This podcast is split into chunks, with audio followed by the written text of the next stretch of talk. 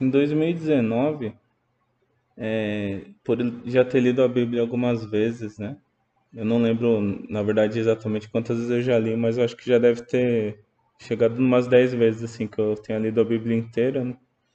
o Novo Testamento mais vezes, né? Só que chega um ponto, assim, que você meio que perde o interesse, né? Quando você vai ler, você lembra dos textos, assim, hora que se você não tá, se você não tá estudando, o estudo em si é legal, só que só a leitura, assim, tem uma hora que você termina lembrando de muita coisa e perde interesse. E por, por esse motivo, eu comecei a orar em 2019 para Deus é, renovar esse interesse, né, da leitura.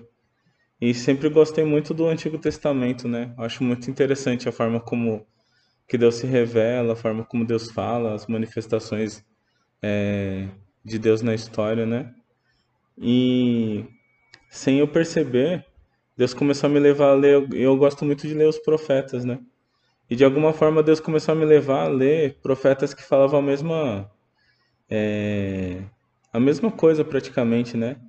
E eu não sabia assim, né, exatamente, sabia que existiam profetas que eles eram contemporâneos, né? Só que eu não sabia que esses que eu estava lendo eram contemporâneos, né? De repente eu estava lendo Isaías, é, Oséias, Miqueias, Amós, e não sei se, se eu falei todos os nomes deles, eles eram todos contemporâneos, né? Uns do Reino do Norte, outros do Sul. E terminou virando uma coisa muito interessante, legal, e teve, e, e inclusive tive uma experiência muito boa com Deus por estar lendo esses profetas contemporâneos, porque todos eles falavam uma mesma coisa sobre as pessoas é, estarem esquecendo de Deus, né? E para as pessoas se voltarem para Deus, né? E Deus falou muito forte comigo isso em 2019 e fez um grande avivamento na minha vida naquele ano por causa disso. E aí em 2020 eu fiquei na mesma pegada, né? E de repente comecei a ler outros livros que também, outros profetas que eu também não sabia que eram contemporâneos. Que eu fui ler Jeremias, Ezequiel e Daniel. E eles todos eh, são contemporâneos, né? Na verdade, são bem próximos assim, né? É, principal, é, por causa que você pega Jeremias antes do exílio, você tem Ezequiel que está no exílio e Daniel, ele começa a escrever após o exílio, quando eles estão na, na Babilônia, né? O exílio que eu digo assim é o movimento de transição, né? E gostei muito de Jeremias, nunca tinha lido Jeremias dessa forma como eu li.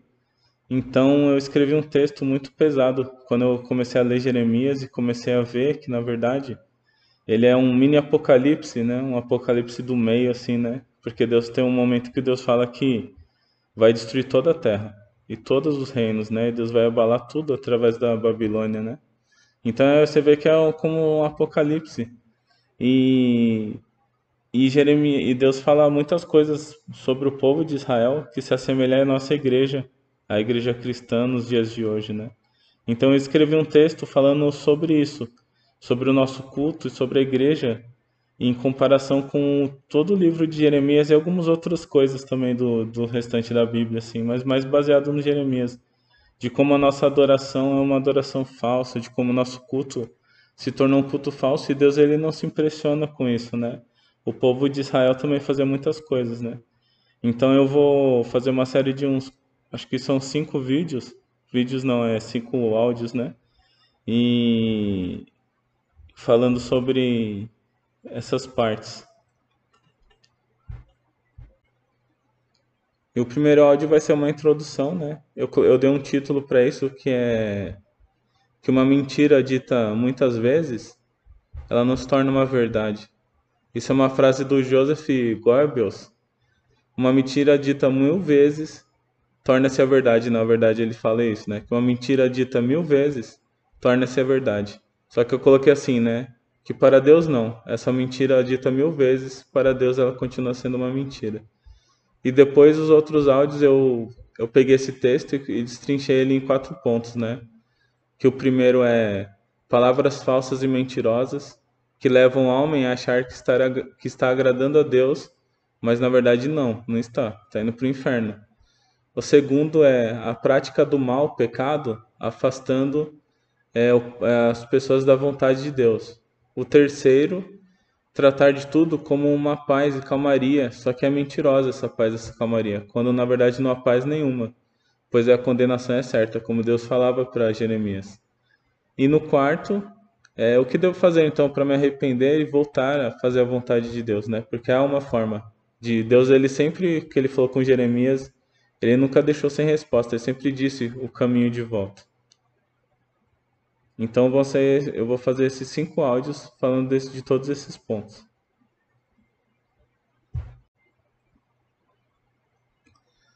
Uma mentira dita mil vezes torna-se verdade.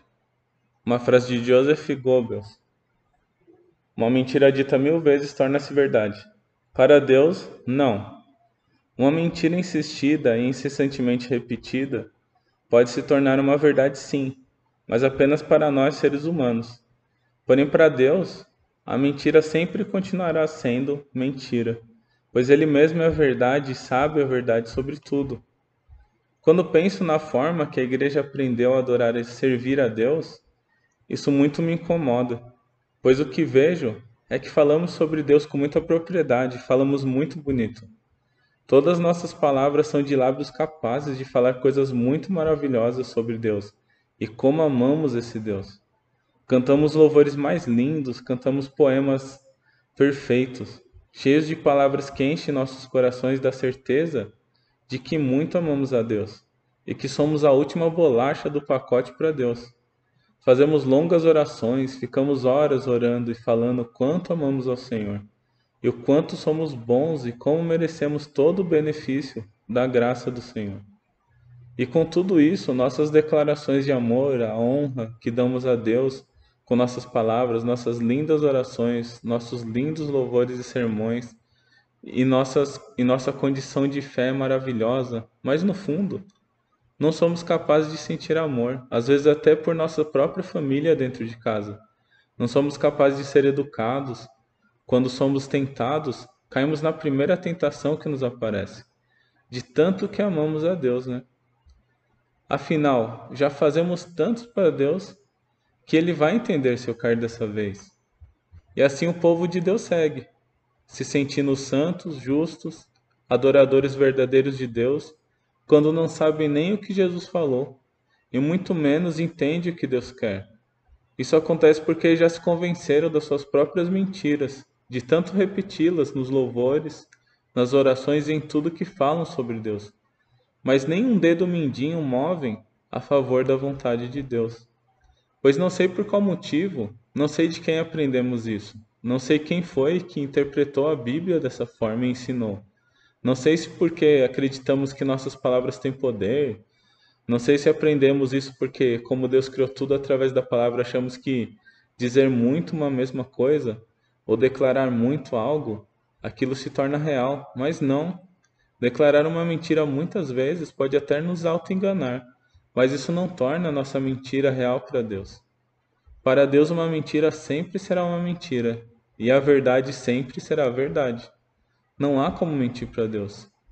E o problema desse nosso evangelho, que eu chamo de evangelho declarativo, é que muitas vezes não estamos vivendo nada do que realmente Deus quer.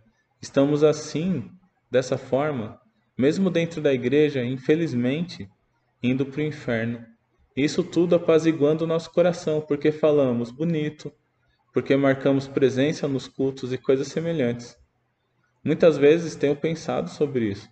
E nesses últimos tempos o Senhor tem me levado a conhecer pela palavra que é isso mesmo que ele pensa sobre essa igreja declarativa. Não é de agora que Deus lida com isso. Deus condenou a geração da época de Jeremias por esse mesmo motivo.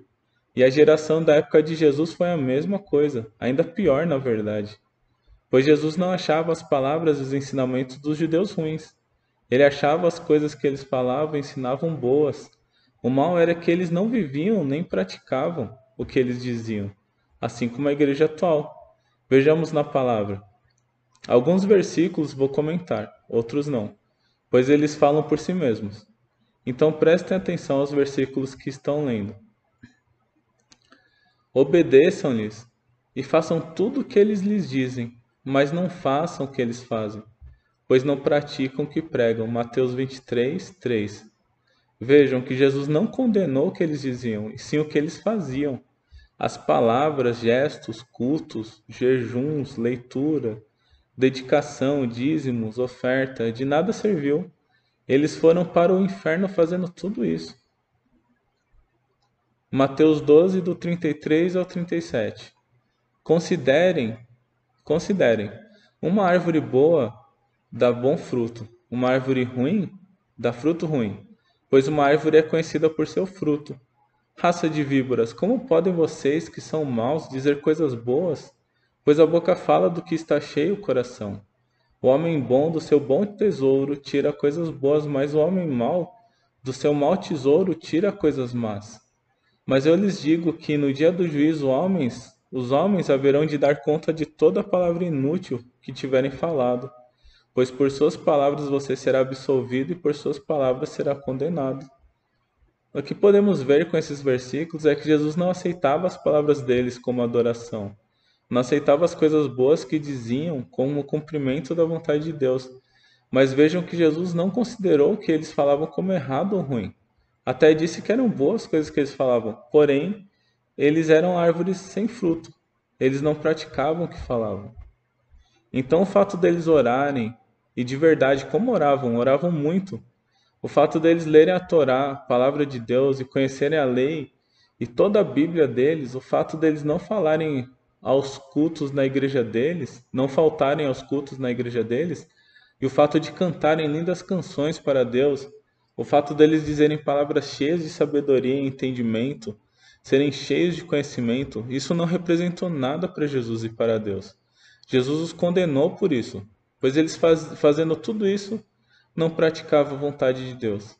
Não faziam e nem sabiam o que Deus queria, até porque estavam tão ocupados com o próprio ego que como iriam entender o que Deus queria? Isso não se parece com a gente? Nós, a igreja atual, não vivemos da mesma forma? Me diz, qual é a vontade de Deus? Você sabe o que Deus realmente gostaria que você fizesse? Você sabe o que Ele espera de você? Você alguma vez já parou para se perguntar ou procurou por isso? Muitas vezes nós nem sequer sabemos o que Deus quer e muito menos sabemos praticar. Como vamos praticar algo que nem sabemos o que é? Nisso, eles eram até melhores do que nós, pois tinham conhecimento, mas não praticavam. No Antigo Testamento, Deus teve o mesmo problema com o povo. E por conta dessa conduta, ele condenou aquela geração da época de Jeremias. Muitos profetas falaram as mesmas coisas, mas vamos nos fixar em Jeremias, que foi o profeta da condenação, que profetizou a ira de Deus e a destruição de Judá e Jerusalém e o exílio à Babilônia. Reparem como parece a mesma situação que a da igreja atual. Prestem atenção no que Deus fala para eles. Vou pontuar em Jeremias quatro coisas que Deus que levou Deus a condenar toda a nação de Judá. E vou pontuar também o que você deve fazer para evitar que o mesmo aconteça com você. Número 1. Um, palavras falsas e mentirosas, que levam o homem a achar que está agradando a Deus, mas está indo para o inferno. Número 2 a prática do pecado e do mal afastando você da vontade de Deus. 3. Tratar tudo como uma paz e calmaria de mentira, quando não há paz nenhuma, pois a condenação é certa. E 4. O que devo fazer então para me arrepender e fazer a vontade de Deus?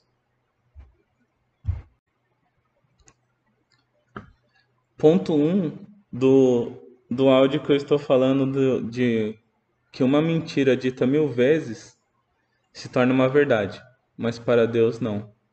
O número um é palavras falsas e mentirosas, que levam o homem a achar que está agradando a Deus, mas está indo para o inferno.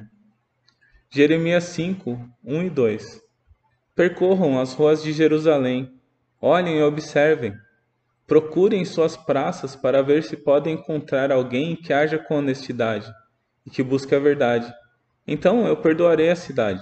Embora digam, juro pelo nome do Senhor, ainda assim estão jurando falsamente. Vejam novamente que Deus não está dizendo que o que eles dizem é errado, mas estão mentindo, juram com falsidade, falam uma coisa, fazem outra. Jeremias 7, do 3 ao 15. Assim diz o Senhor dos Exércitos, o Deus de Israel: Corrige a sua conduta e as suas ações eu os farei habitar neste lugar. Não confiem em palavras enganosas. Este é o templo do Senhor, o templo do Senhor, o templo do Senhor. Mas se vocês realmente corrigirem a sua conduta, e as suas ações, e se de fato tratarem uns aos outros com justiça, se não oprimirem o estrangeiro e o órfão e a viúva, e não derramarem sangue inocente neste lugar, e se vocês não seguirem outros deuses para sua própria ruína, então eu os farei habitar neste lugar, na terra que dei aos seus antepassados desde a antiguidade para sempre. Mas vejam, vocês confiam em palavras enganosas e inúteis. Vocês pensam que podem roubar e matar, cometer adultério e jurar falsamente, queimar incenso a Baal e seguir outros deuses que vocês nem conhecem, e depois vir e permanecer perante mim neste templo que leva o meu nome e dizer: Estamos seguros, seguros para continuar com todas essas práticas repugnantes? Esse templo que leva o meu nome tornou-se para vocês um covil de ladrões? Cuidado, eu mesmo estou vendo isso, declara o Senhor. Portanto, vão agora a Siló, o meu lugar de adoração, onde primeiro fiz uma habitação e honro o meu nome. E vejam o que fiz por causa da impiedade de Israel, meu povo. Mas agora, visto que vocês fizeram todas essas coisas, diz o Senhor, apesar de eu lhes ter falado repetidas vezes, e vocês não me terem dado atenção, e de eu lhes ter chamado e vocês não me terem respondido, eu farei a este templo que leva o meu nome, no qual vocês confiam, o lugar de adoração que dei a vocês e aos seus antepassados, o mesmo que fiz em Siló. Expulsarei vocês da minha presença, como fiz com todos os seus compatriotas, o povo de Efraim. Não preciso nem comentar nada sobre esse trecho. Dava para ver como confiavam no templo, na liturgia, no modo do culto, nas palavras sagradas sobre Deus e o nome de Deus, no templo do Senhor, templo do Senhor. Confiavam no que eles faziam de aparentemente santo e certo, mas estavam muito longe do Senhor, o ponto a ponto de serem condenados. E de fato eles foram condenados, como sabemos. O que eles estavam dizendo era que o templo que carregava o nome de Deus nunca poderia ser destruído porque o nome de Deus estava ali. Faziam tanta coisa ruim, mas se sentiam confiantes de que porque o templo era do Senhor, nada de mal aconteceria com eles. Mas mal sabiam que o próprio Deus estava olhando o mal que eles estavam fazendo. E para Deus tanto faz o templo, tanto faz qualquer coisa, pois ele se importa mesmo com o comportamento do ser humano. Então vejam como parecemos com eles perto da condenação.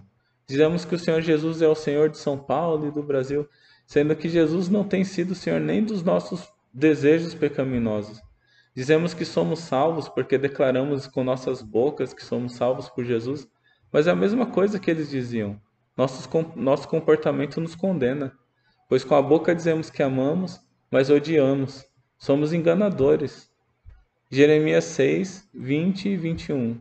De que me serve o incenso trazido de Sabá ou o cálamo aromático de uma terra distante.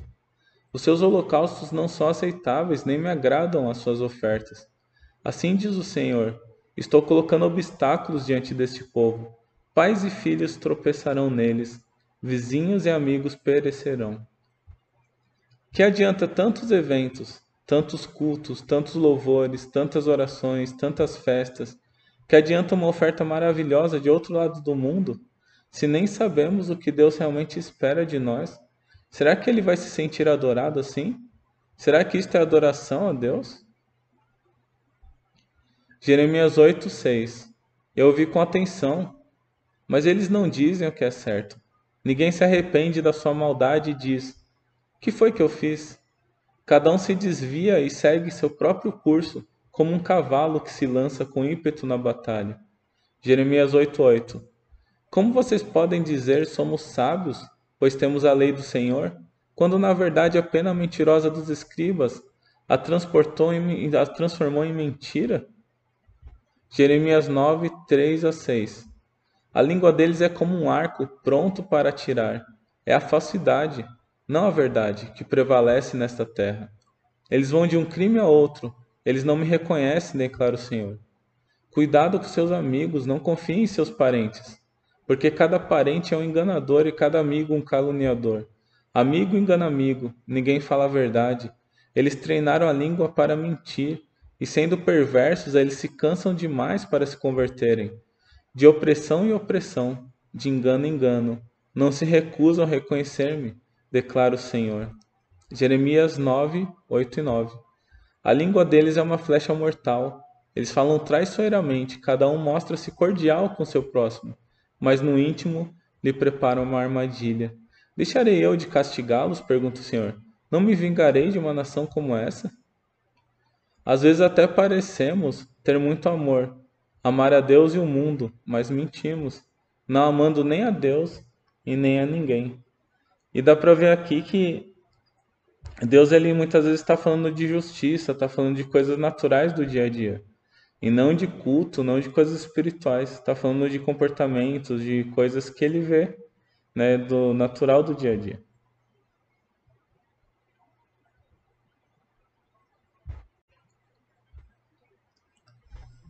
Essa é a parte 2 do, dos áudios que eu estou gravando do baseado no livro de Jeremias, de uma mentira dita mil vezes se torna uma verdade. Só que para Deus não. E, a, e o segundo é a prática do mal e pecado nos afasta da vontade de Deus. Olha uma das coisas que eles andavam fazendo. Jeremias 5, 7 a 9. Por que deveria eu perdoar-lhe isso? Seus filhos me abandonaram e juraram por aqueles que não são deuses. Embora eu tenha suprido as suas necessidades, eles cometeram adultério e frequentaram as casas de prostituição. Eles são garanhões bem alimentados e excitados, cada um relinchando para a mulher do seu próximo. Não devo eu castigá-los por isso? pergunta o Senhor. Não devo eu vingar-me de uma nação como esta? É engraçado que Deus fala muitas vezes isso no livro de Jeremias. Ele fala assim: Não devo eu castigá-los por isso? Pergunta o Senhor: Não devo eu me vingar de uma nação como esta? E Deus vai falando para Jeremias tudo o que eles vão fazendo de errado. Sempre Deus vai mostrando e falando: olha só o que eles estão fazendo. Não devo eu agir e, e, e condenar eles por causa do que eles estão fazendo? E você vê que aqui Deus está falando de coisas do de pecados que as pessoas costumam praticar, né? Em casa de prostituição, estão é, adorando outros deuses, né? E eles falam aqui que as pessoas até estão como garanhões excitados olhando né? E não só olhando, mas é, paquerando uma mulher do próximo, né? E agora vamos ver Jeremias 5, do 19 ao 31. Eu não estou comentando muito esses versículos porque eles em si falam muito, assim, não precisa de muito comentário. E como as pessoas geralmente não param para ler a, a, a, Bíblia, né? Então só o fato de eu estar tá lendo aqui já está trazendo muita coisa, né? Então, se prestar atenção, vai perceber é, o que, que Deus está falando aqui do mal que eles estão praticando e afasta isso. É, Deus condena o mal que é feito, né? Então deixa eu ler Jeremias 5, 19 a 31. E quando perguntarem por que o Senhor nosso Deus fez isso conosco, você lhes dirá: Assim como vocês me abandonaram e serviram deuses estrangeiros em sua própria terra, também agora vocês servirão estrangeiros numa terra que não é de vocês. Anunciem isso à comunidade de Jacó e proclamem-no em Judá. Ouçam isso, vocês, povo tolo e insensato, que tem olhos, mas não veem, tem ouvidos, mas não ouvem. Acaso vocês não me temem? pergunta o Senhor. Não, tem, não tremem diante da minha presença? Porque fui eu que fiz da areia um limite para o mar, um decreto eterno que ele não pode ultrapassar. As ondas podem quebrar, mas não podem prevalecer, podem redimir, mas não podem ultrapassá-lo. Mas este povo tem coração obstinado e rebelde. Eles se afastaram e foram embora. Não dizem no seu íntimo: temamos o Senhor, o nosso Deus, aquele que dá as chuvas do outono e da primavera no tempo certo e asseguram-nos as semanas certas da colheita. Mas os pecados de vocês têm afastado essas coisas. As faltas de vocês os têm privado desses bens. Há ímpios no meio do meu povo, Homens que ficam à espreita como num esconderijo de caçadores de pássaros, preparam armadilhas para capturar gente. Suas casas estão cheias de engano, como gaiolas cheias de pássaros, e assim eles se tornam poderosos e ricos. Estão gordos e bem alimentados. Não há limites para suas obras más. Não se empenham pela causa do órfão, nem defendem o direito do pobre. Não devo eu castigá-los? pergunta o Senhor. Não devo eu vingar-me de uma nação como essa? Uma coisa espantosa e horrível acontece nessa terra. Os profetas profetizam mentiras e os sacerdotes governam por sua própria autoridade. E o meu povo gosta dessas coisas, mas o que vocês farão quando tudo isso chegar ao fim? Engraçado, né? Que isso aqui é muito o cara da igreja hoje em dia, né?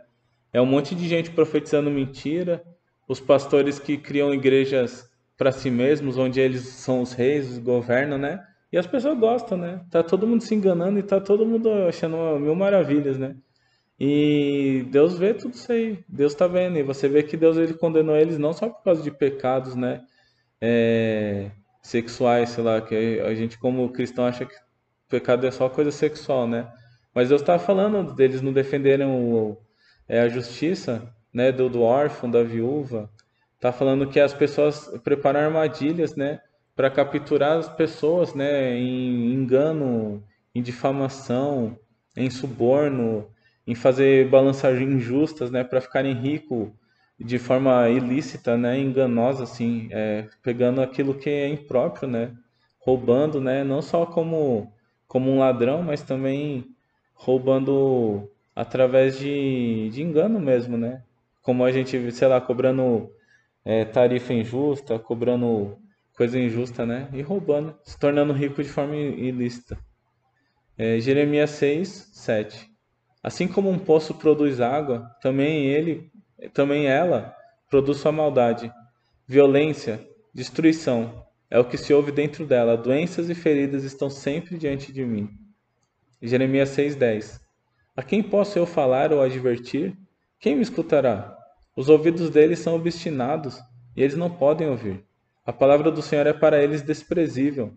Não encontram nela motivo de prazer. Jeremias 6, 13 a 15. Desde o menor até o maior, todos são gananciosos. Profetas e sacerdotes igualmente. Todos praticam engano. Ficaram eles envergonhados da sua conduta detestável? Não, eles não sentem vergonha alguma, nem mesmo sabem corar. Portanto, cairão entre os que caem, serão humilhados quando eu os castigar, declara o Senhor. Jeremias 7, do 17 ao 20. Não vê o que eles estão fazendo nas cidades de Judá e nas ruas de Jerusalém? Os filhos juntam a lenha, os pais acendem o fogo. As mulheres preparam a massa e fazem bolos para a rainha dos céus. Além disso, derramam ofertas a outros deuses para provocarem a minha ira. Mas será que é, que é a mim que eles estão provocando? Pergunta o Senhor. Não é a si mesmos para sua própria vergonha? Portanto, assim diz o Senhor, o soberano: A minha ardente ira será derramada sobre este lugar, sobre os homens, os animais e as árvores do campo, como também sobre o produto do solo. Ela arderá como fogo e não poderá ser extinguida. Jeremias 9, do 13 e 14. O Senhor disse: Foi porque abandonaram a minha lei, que estabeleci diante deles, não me obedeceram nem seguiram a minha lei. Em vez disso, seguiram a dureza de seus próprios corações, indo atrás dos baalins, como seus antepassados lhes ensinaram. Se você ler Jeremias, verá muitas mais coisas. Eles realmente faziam muitas coisas que Deus detestava, e nem imaginavam o que estavam fazendo de errado, pois se tranquilizavam através de muitas práticas religiosas e engano, declarando que tinham o nome do Senhor e que eram sábios e que tinham tudo, mas faziam todo o mal diante do Senhor e nem sequer sentiam vergonha. E você vê que algumas vezes Deus fala assim que já está há muito tempo falando com eles.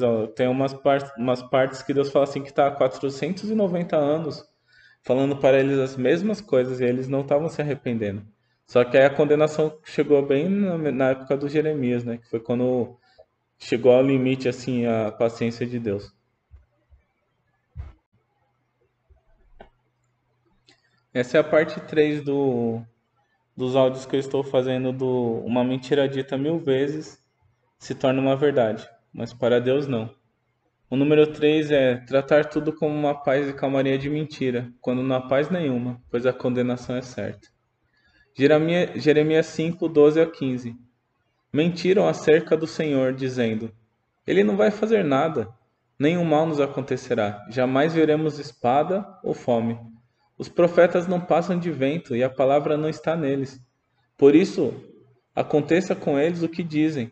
Portanto, assim diz o Senhor dos Exércitos: Porque falaram essa, essas palavras, farei com que as minhas palavras em sua boca sejam fogo, e este povo seja a lenha que o fogo consome. Eles sentiam uma calmaria falsa, uma paz de mentira. Faziam todo o mal que podiam e acreditavam em suas próprias palavras de mentira, achando que nada os aconteceria, porque não conheciam o Deus da Bíblia que eles liam, não ouviam os profetas que os anunciava a vontade e a verdade de Deus, e a corda já estava posta no, nos pescoços deles. Não será que nós, como igreja, não estamos também com o pescoço na corda, achando que, não, que nada nos acontecerá, nos auto-enganando? Jeremias 6,14 Eles tratam da ferida do meu povo como se não fosse grave. Paz, paz, dizem, quando não há paz alguma. Quando estamos no pecado e praticando mal, não é tempo de se tranquilizar, de dizer paz. É tempo de, de se afligir, de chorar, de buscar o que Deus quer. E não de dizer paz. Quando não haverá paz, será que essa pandemia não veio da parte de Deus? Jeremias 8, 11 e 12 eles tratam da ferida do meu povo como se ela não fosse grave. Paz, paz, dizem, quando não haverá paz nenhuma. Ficaram, ficaram eles envergonhados de sua conduta detestável? Não, eles não sentem vergonha, nem mesmo sabem corar, portanto, cairão entre os que caem. Serão humilhados quando eu os castigar, declara o Senhor. Quando dizemos paz e segurança, Jeremias é, 5:29 Quando dizemos paz e segurança e vivamos no pecado, a condenação é certa. É, vejam algumas das coisas que Deus trouxe sobre o povo que vivia no pecado e na dureza de seus corações. Jeremias 5:29 Não devo eu, não devo eu castigá-los? pergunta o Senhor. Não devo eu vingar-me de uma nação como essa? Pergunta o Senhor. Pergunta ao Senhor. Não é coerente que eu os castigue se a igreja está vivendo da mesma forma no pecado. Não é coerente que eu os castigue também? Jeremias 5, 6 Por isso um leão da floresta os atacará, um lobo da estepe os arrasará, um leopardo ficará espreita nos arredores das suas cidades, para despedaçar qualquer pessoa que dela sair, porque a rebeldia deles é grande e muitos são os seus desvios. Jeremias 5, 15 a 17. Ó comunidade de Israel, declara o Senhor, estou trazendo de longe uma nação para atacá-la, uma nação muito antiga e invencível, uma nação cuja língua você não conhece, cuja fala você não entende. Sua aljava é como um túmulo aberto. Toda ela é composta de guerreiros. Devorarão as suas colheitas e os seus alimentos, devorarão seus filhos e as suas filhas. Devorarão as suas ovelhas e os seus bois, devorarão suas videiras e suas figueiras, destruirão pela espada as cidades fortificadas nas quais vocês confiam. Jeremias 6:8 Ouça minha advertência, ó Jerusalém, do contrário eu me afastarei inteiramente de você e farei de você uma desolação, uma terra desabitada. Jeremias 6:11 e 12 Mas a ira do Senhor dentro de mim transborda já não posso retê-la. Derrama sobre as crianças na rua e sobre os jovens reunidos em grupos, pois eles também serão pegos juntos com os maridos e as mulheres, os velhos e os de idade bem avançada. As casas deles serão entregues a outros, juntamente com seus campos e suas mulheres, quando eu estender a minha mão contra os que vivem nesta terra, declara o Senhor. Quando há pecado, Deus não poupa ninguém, nem crianças ou velhos de idade avançada Arrependa-se enquanto há tempo. Busque o Senhor enquanto se pode achar. Jeremias 6, 21 e 25, a 25. Assim diz o Senhor: Estou colocando obstáculos diante deste povo. Pais e filhos tropeçarão neles. Vizinhos e amigos perecerão. Assim diz o Senhor: Vejam, um exército vem do norte. Uma grande nação está sendo mobilizada desde os confins da terra. Eles empunham o arco e a lança. São cruéis e sem misericórdia o barulho que fazem é como o bramido do mar. Vem montando seus cavalos em formação de batalha para atacá-la, ó cidade de Sião. Ouvimos os relatos sobre eles e as nossas mãos amoleceram. A angústia tomou conta de nós, dores como as de mulher que está dando à luz. Não saiam aos campos, nem andem pelas estradas, pois o inimigo traz a espada e a terror por todos os lados. Vendo Jeremias dizer que não devemos sair, Parece até que temos ouvido nos dias de hoje sobre o coronavírus. E pensando nisso, não será que foi o Senhor quem enviou o coronavírus ao mundo? Justamente porque todo mundo tem agido de forma muito mal, como nos dias de Jeremias? Jeremias 7, 32 a 34. Por isso, certamente vêm os dias, declara o Senhor, em que não mais clamarão este lugar, não mais chamarão este lugar de Tofete, ou vale de Ben-Inom, mas vale da matança, pois ali enterrarão cadáveres até que não haja mais lugar. Então os cadáveres deste povo servirão de comida para as aves e para os animais, e não haverá quem os afugente. Darei fim às vozes de júbilo e de alegria, às vozes do noivo e da noiva nas cidades de Judá e nas ruas de Jerusalém, pois esta terra se tornará um deserto. Jeremias 8:10 Por isso entregarei as suas mulheres a outros homens e darei os seus campos a outros proprietários. Desde o menor até o maior, todos são gananciosos. Tanto os sacerdotes como os profetas, todos praticam a falsidade. Jeremias 8,17 Vejam, estou enviando contra vocês serpentes venenosas, que ninguém consegue encantar. Elas morderão vocês, e não haverá remédio, diz o Senhor. Jeremias 9,15 Por isso, assim diz o Senhor dos Exércitos, o Deus de Israel: Vejam, farei este povo comer comida amarga e beber água envenenada. Jeremias 9:22 Diga: Assim declara o Senhor: Cadáveres ficarão estirados como esterco em campo aberto, como trigo deixado para trás pelo ceifeiro, sem que ninguém os ajunte. E você pode ver aqui que na verdade Deus não está falando isso de uma nação inimiga, né? Ele está falando isso do próprio povo dele, a quem ele tem advertido e quem ele advertiu muitas vezes. Ele está falando assim do que vai acontecer com a própria vinha dele, né? Com o povo a quem ele ama. Então, é, na verdade, não se deve brincar com Deus, né? E veja que Deus condena o pecado, ele não poupará o mal que o homem tem feito, assim como não poupou o mundo todo nos dias de Noé com o dilúvio. Não poupou Sodoma e Gomorra nos dias de Ló. Não poupou nem mesmo os anjos que pecaram. Não poupou o seu povo santo, que ele escolheu. Amou e deu a sua lei, porque desobedeceram e viveram no pecado, sendo obstinados e teimosos, se fingindo de cegos e surdos. Acaso o Senhor não condenará um povo como esse? Não se vingará das práticas tão detestáveis para ele? Sim, ele se vingará como sempre fez, e condenará, ele eliminará o mal.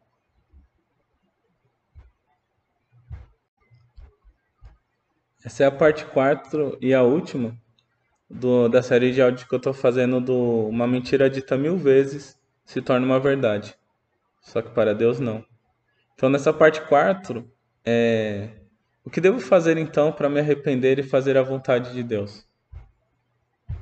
Uma das coisas que dá para ver no livro todo de Jeremias é que tudo que Deus falou, ele sempre dá um caminho para você se arrepender. Ele sempre fala assim, o que o povo está fazendo de errado, e ele sempre fala o que, que deve ser feito para ter arrependimento, para que ele não condene o povo. É claro que no livro de Jeremias o povo já estava de uma forma tão obstinada que eles não ouviam mais, né? Eles nem se levantavam, eles não eles não voltavam atrás, não se arrependiam, nem sentiam vergonha do que estavam fazendo, né? Tem até uma parte que Deus fala assim: quem cai não se levanta, né? É, aí você pensa numa situação do cotidiano assim. Se você está andando assim na sua casa, assim, você tropeça, você cai no chão, você não levanta mais, né? Se você está indo para ir na padaria e sem querer você vai para uma rua ao contrário e você termina parando na escola, você não vai voltar ir na padaria para onde você queria ir? Aí Deus fala assim: isso é uma coisa natural, mas vocês não agem naturalmente, vocês caem vocês continuam caídos. Vocês se desviaram do caminho, vocês continuam indo embora, né? Vocês não voltam para o caminho certo, né? Então, ele, Deus ele sempre fala o que ele espera, né? E essa parte 4 aqui eu vou falar coisas que Deus espera que a gente faça, baseado em Jeremias, assim, para ter uma vida de arrependimento, né? É, de uma maneira, sei lá, meio prática, assim, né?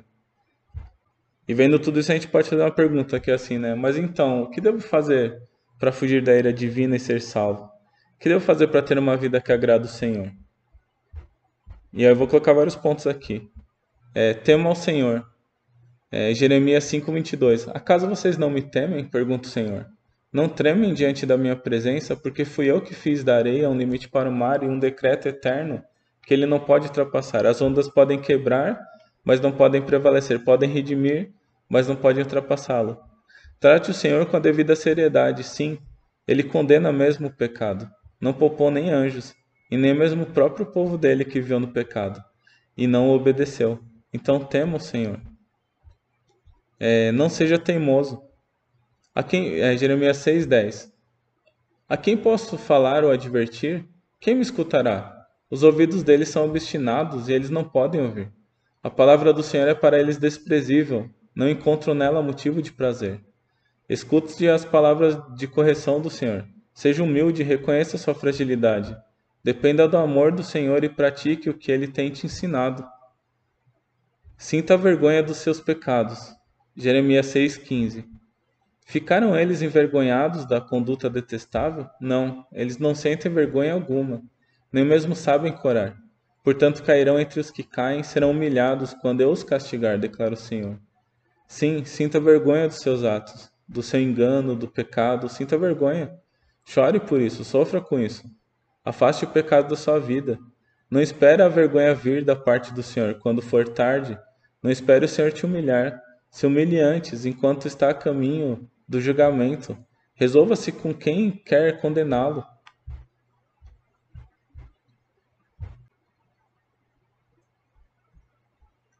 Se você não sabe, procure pela vontade do Senhor. Jeremias 6,16 Assim diz o Senhor: Ponham-se nas encruzilhadas e olhem. Perguntem pelos caminhos antigos. Perguntem pelo bom caminho. Sigam-no e acharão descanso. Mas vocês disseram: Não seguiremos. Procure. Hoje em dia há tantas formas de descobrir. Primeiro ore, seja sincero. Diga para Deus que você não sabe sua vontade. Mas não faça isso porque estou falando apenas. Deseje isso do fundo do seu coração. Ore e peça ao Senhor e busque por todo lado até encontrar. E de verdade o Espírito mora em você e está aí dizendo o caminho em que você deve andar, dentro do seu coração. Preste atenção, escute, leia muito a Bíblia e descubra a vontade de Deus. Ouça o que o Espírito está dizendo. Dê atenção às trombetas de Deus. Jeremias 6,17. Coloquei sentinelas entre vocês e disse: Prestem atenção ao som da trombeta. Mas vocês disseram: Não daremos atenção. Deus levanta muitas trombetas em nossas vidas, sejam através de situações, sejam através de coisas ruins ou boas, sejam através de pessoas ou de qualquer coisa. Escute essas trombetas. Mude a sua conduta e não confie em palavras. Jeremias 7, do 4 ao 10. Não confie em palavras enganosas. Este é o templo do Senhor, o templo do Senhor, o templo do Senhor. Mas se vocês realmente corrigirem a sua conduta e as suas ações, e se de fato tratarem uns aos outros com justiça, se não oprimirem o estrangeiro, o órfão e a viúva, e não derramarem sangue inocente neste lugar, e se vocês não seguirem outros deuses para sua própria ruína, então eu os farei habitar neste lugar, na terra que dei aos seus antepassados desde a antiguidade para sempre. Mas vejam, vocês confiam em palavras enganosas e inúteis. Vocês pensam que podem roubar, matar, cometer adultério, jurar falsamente, queimar incenso a Baal e seguir outros deuses vocês nem conhecem, e depois vir e permanecer perante mim neste templo que leva o meu nome e dizer: Estamos seguros, seguros para continuar com todas essas práticas repugnantes? Declarações de que você ama e se arrependeu não vai servir para Deus. Deus quer seu verdadeiro arrependimento. Se você peca, não peca mais. Se você mente, não minta mais. Se você adultera, não adultera mais. Se você fica muito bravo com tudo, descontando sua raiva, não desconte mais. Se você é ingrato, não seja mais. Se você é egoísta, não seja mais. Se você vive triste, seja feliz. Se rouba, não roube mais. Viva uma vida de arrependimento. Se você não ama, ame. Faça o bem para todos, mude sua conduta, ame o Senhor, leia a palavra. Ore com palavras de verdade e sinceramente. Busque o Senhor de todo o coração. Mude suas obras e não confie em suas declarações de amor.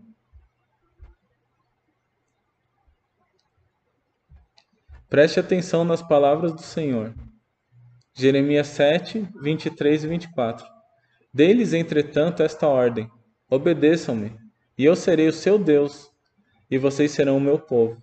Vocês andarão em todo o caminho que eu lhes ordenar, para que tudo lhes vá bem. Mas eles não me ouviram nem me deram atenção. Antes seguiram o raciocínio rebelde dos seus corações maus, andaram para trás e não para frente. Preste atenção, ouça, veja o que de fato o Senhor quer que você faça. Pare, escute, não haja com impulsividade, mas tente entender e ouvir o que o Senhor quer de você para cada situação. O Senhor disse a vontade dele na palavra.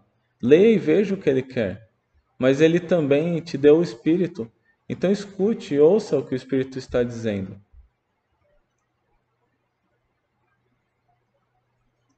Se cair, levante. Se você se desviar, volte para o caminho. Jeremias 8, 4 a 5. Diga a eles: Assim diz o Senhor: Quando os homens caem, não se levantam mais? Quando alguém se desvia do caminho, não retorna a ele? Por que será então que este povo se desviou? Por que Jerusalém persiste em desviar-se?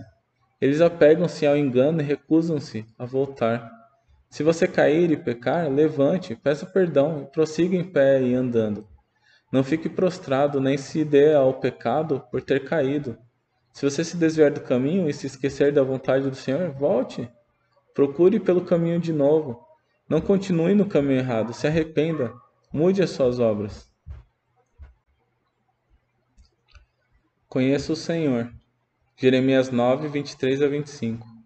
Assim diz o Senhor: Não se glorie o sábio em sua sabedoria, nem o forte na sua força, nem o rico na sua riqueza. Mas quem se gloriar, glorie-se nisso, em compreender-me e me conhecer, pois eu sou o Senhor, e ajo com lealdade, com justiça e com retidão sobre a terra. Pois dessas coisas é que me agrado, declara o Senhor. Vem chegando os dias, declara o Senhor, em que castigarei todos que não todos que são circuncidados apenas no, apenas no corpo. Não seja orgulhoso achando que sabe tudo, confiando em sua própria sabedoria, em seu próprio conceito, em sua própria mente, em sua ideologia. Não, não seja orgulhoso. Mas se esforce para conhecer o Senhor e seja sábio em entender o Senhor e em viver e praticar as coisas que Deus ama e quer.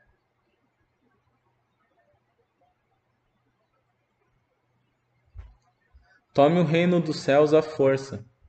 Mateus 11, 12. Desde os dias de João Batista até agora, o reino dos céus é tomado à força, e os que usam de força se apoderam dele. Jesus disse que o reino dos céus é tomado à força. Se esforce para entrar no reino.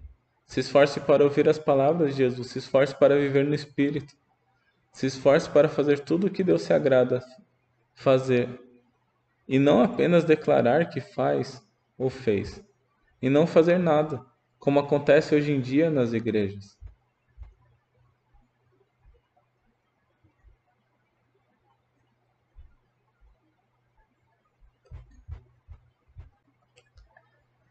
Faça com que as palavras de Jesus penetrem, penetrem bem nos ouvidos. É, Lucas 9, 44.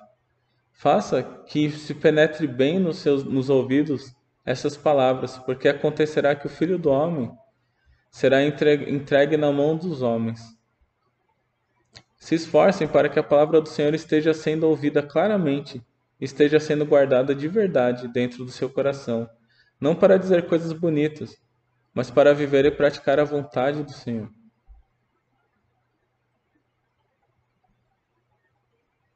Será que você está mesmo entendendo a vontade do Senhor? Mateus 4, 24.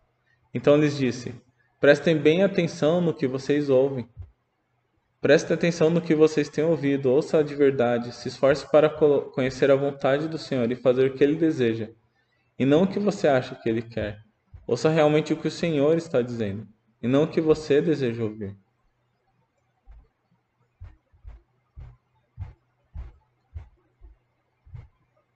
Retenha o que você tem. Apocalipse 3, 11 e 12.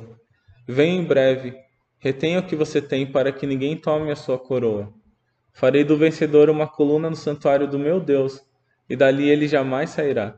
Escreverei nele o nome do meu Deus e o nome da cidade do meu Deus, a nova Jerusalém que desce do céu, da parte de Deus. Também escreverei nele o meu novo nome. Retenha o que você tem, faça manutenções em si mesmo.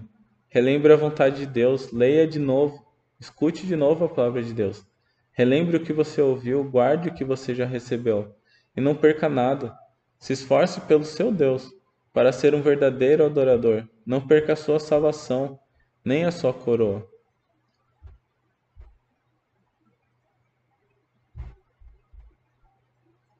E por último, se esforce por entrar na porta estreita. Lucas 13, 24 e 27. Esforcem-se para entrar pela porta estreita, porque eu lhes digo que muitos tentarão entrar e não conseguirão.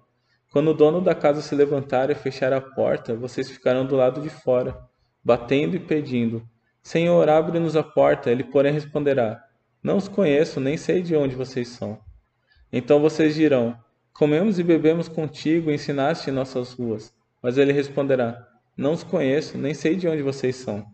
Afastem-se de mim, todos vocês que praticam o mal.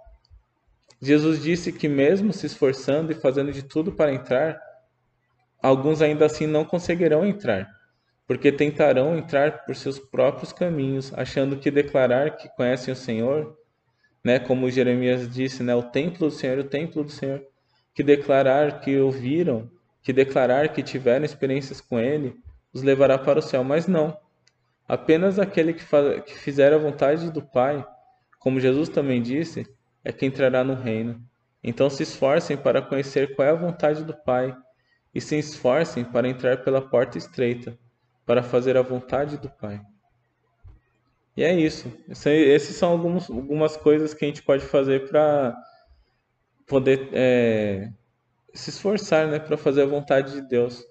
E Deus ele é fiel, né, para nos manter em pé. Aqueles que que se apoiam no Senhor, aqueles que se que se dedicam a Deus, ele é fiel para manter essas pessoas em pé, né? Tem até uma parte que em Apocalipse, Apocalipse que Jesus fala assim, né? Compreende mim o ouro refinado, né? E o colírio e, e tenham de mim as vestes, porque aquilo que nos falta ele dá para a gente gratuitamente, né? Então, na verdade, a gente não tem mais nenhuma desculpa, né? De viver de uma forma ruim que não agrada a Deus, porque tudo ele já deu para que a gente seja capaz de viver de uma forma que agrada a Ele. E aí, aqueles que não vivem dessa forma, a condenação é certa. Assim como a gente sabe que vai acontecer, né? E assim como aconteceu em Jeremias, o povo a que ele amava, que ele amava, né? Como ele fala em Jeremias lá, é, o povo de Israel é como uma. É como se ele tivesse achado um, uma criança e cuidou dessa criança até crescer. E de repente essa criança se tornou uma mulher bonita com quem ele se casou. Né? Então, Deus ele tem um apego muito grande com o povo de Israel. E mesmo assim, é, ele se sentiu obrigado, por causa do mal que eles fizeram, a condenar né? todo o povo dele, a destruir a vinha dele, como ele diz também, né? a desconstruir aquilo que ele construiu. Né? Ele até fala para Baruch, né? o escriba de Jeremias, né? que estava pedindo coisas especiais para Deus. Deus fala assim: não é tempo de você pedir nada especial. Veja, eu estou destruindo todo mundo. Até a minha vinha que eu plantei, nem eu tô tendo nenhum benefício nisso, né? Tô, tô, tô arrancando a minha vinha. E tô destruindo aquilo que eu comecei a construir, porque deu errado. E você quer me pedir coisas especiais?